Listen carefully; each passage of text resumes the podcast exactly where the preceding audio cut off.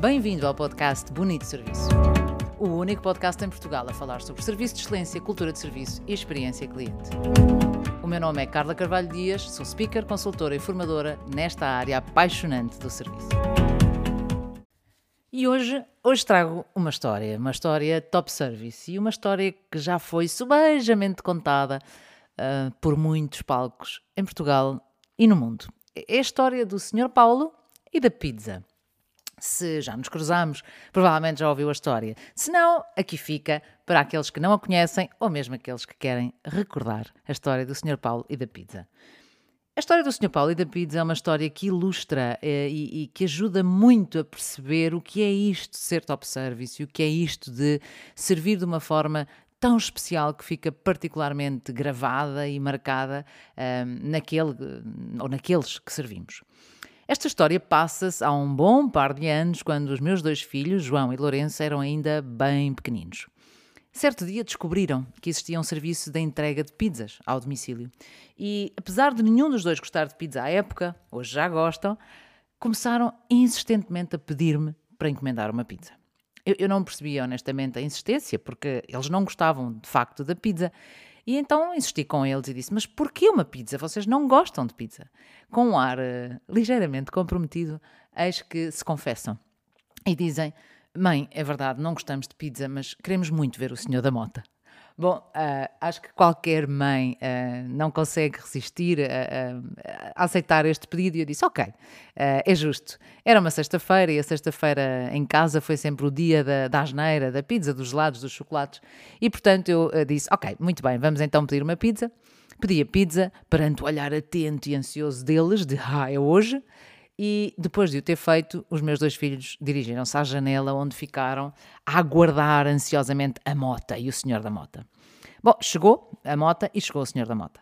E naturalmente eu não estava com a excitação que eles tinham uh, e fui à porta. E fui à porta à espera de encontrar alguém que me ia ou que nos ia entregar uma pizza como na época era costume. Um capacete semi-in, semi-out, ou seja, o capacete a meio gás, só deixando adivinhar a, a fase, a, a zona da boca. E. E era isso que eu esperava. Esperava alguém com uma voz até meio monocórdica, a dizer: Olá, boa noite, é uma, uma pizza queijo efêmero. Uh, e eu abri a porta e o que eu encontrei não foi isso, perante o olhar atento dos meus dois filhos, completamente fascinados pelo senhor da mota, quais Cristiano Ronaldo. E eu abri a porta e vejo um senhor de ombros levantados, sorriso, posto, pizza na mão, a dizer Olá, boa noite.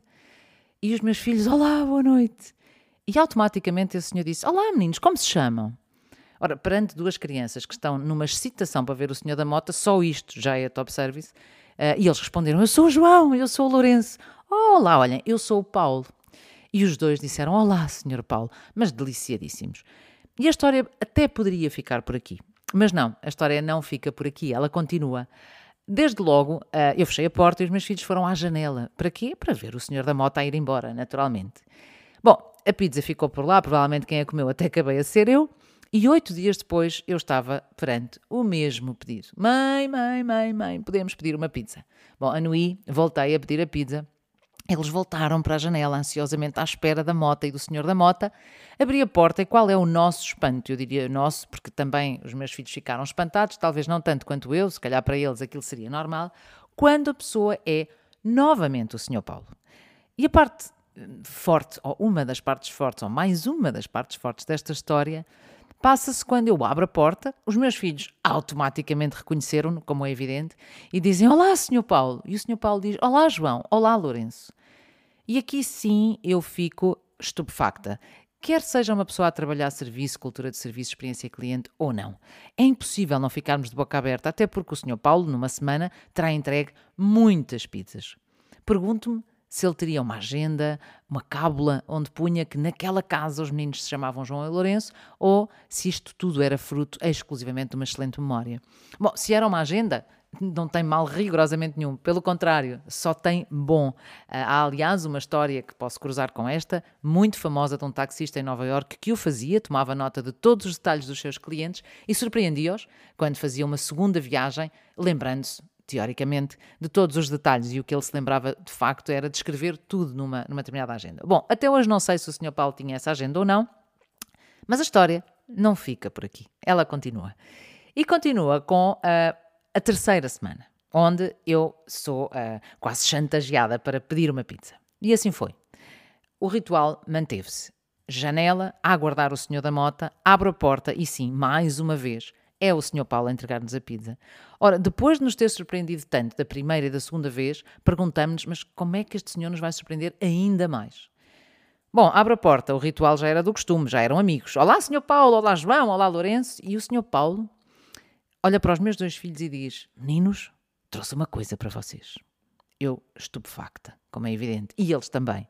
Os meus filhos estavam perante qualquer coisa que não sabiam o que era, mas asseguro-vos que tiveram uma reação mais uh, forte do que se calhar à espera de um presente de Natal.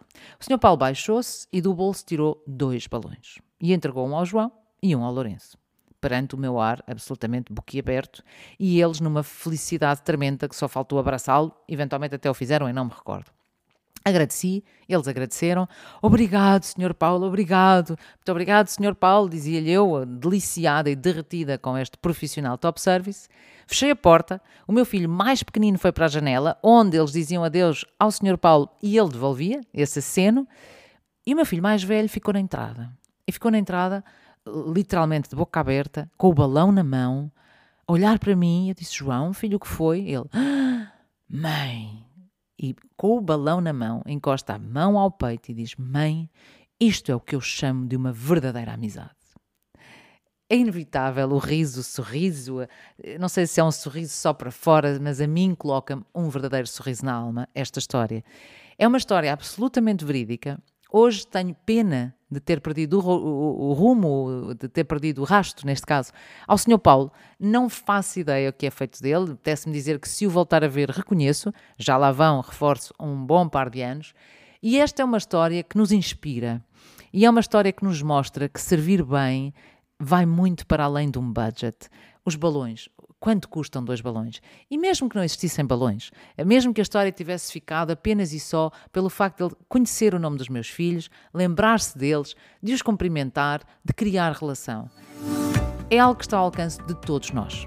Hoje ficamos por aqui. Para a semana, a análise da história do Sr. Paulo e da pizza numa lógica ou numa abordagem mais técnica, com uma história que a mim me inspira há muitos anos e estou certa já inspirou muitas pessoas até hoje. Espero que seja o seu caso e lembre-se, mais histórias, mais dicas e mais técnicas aqui no podcast Bonito Serviço.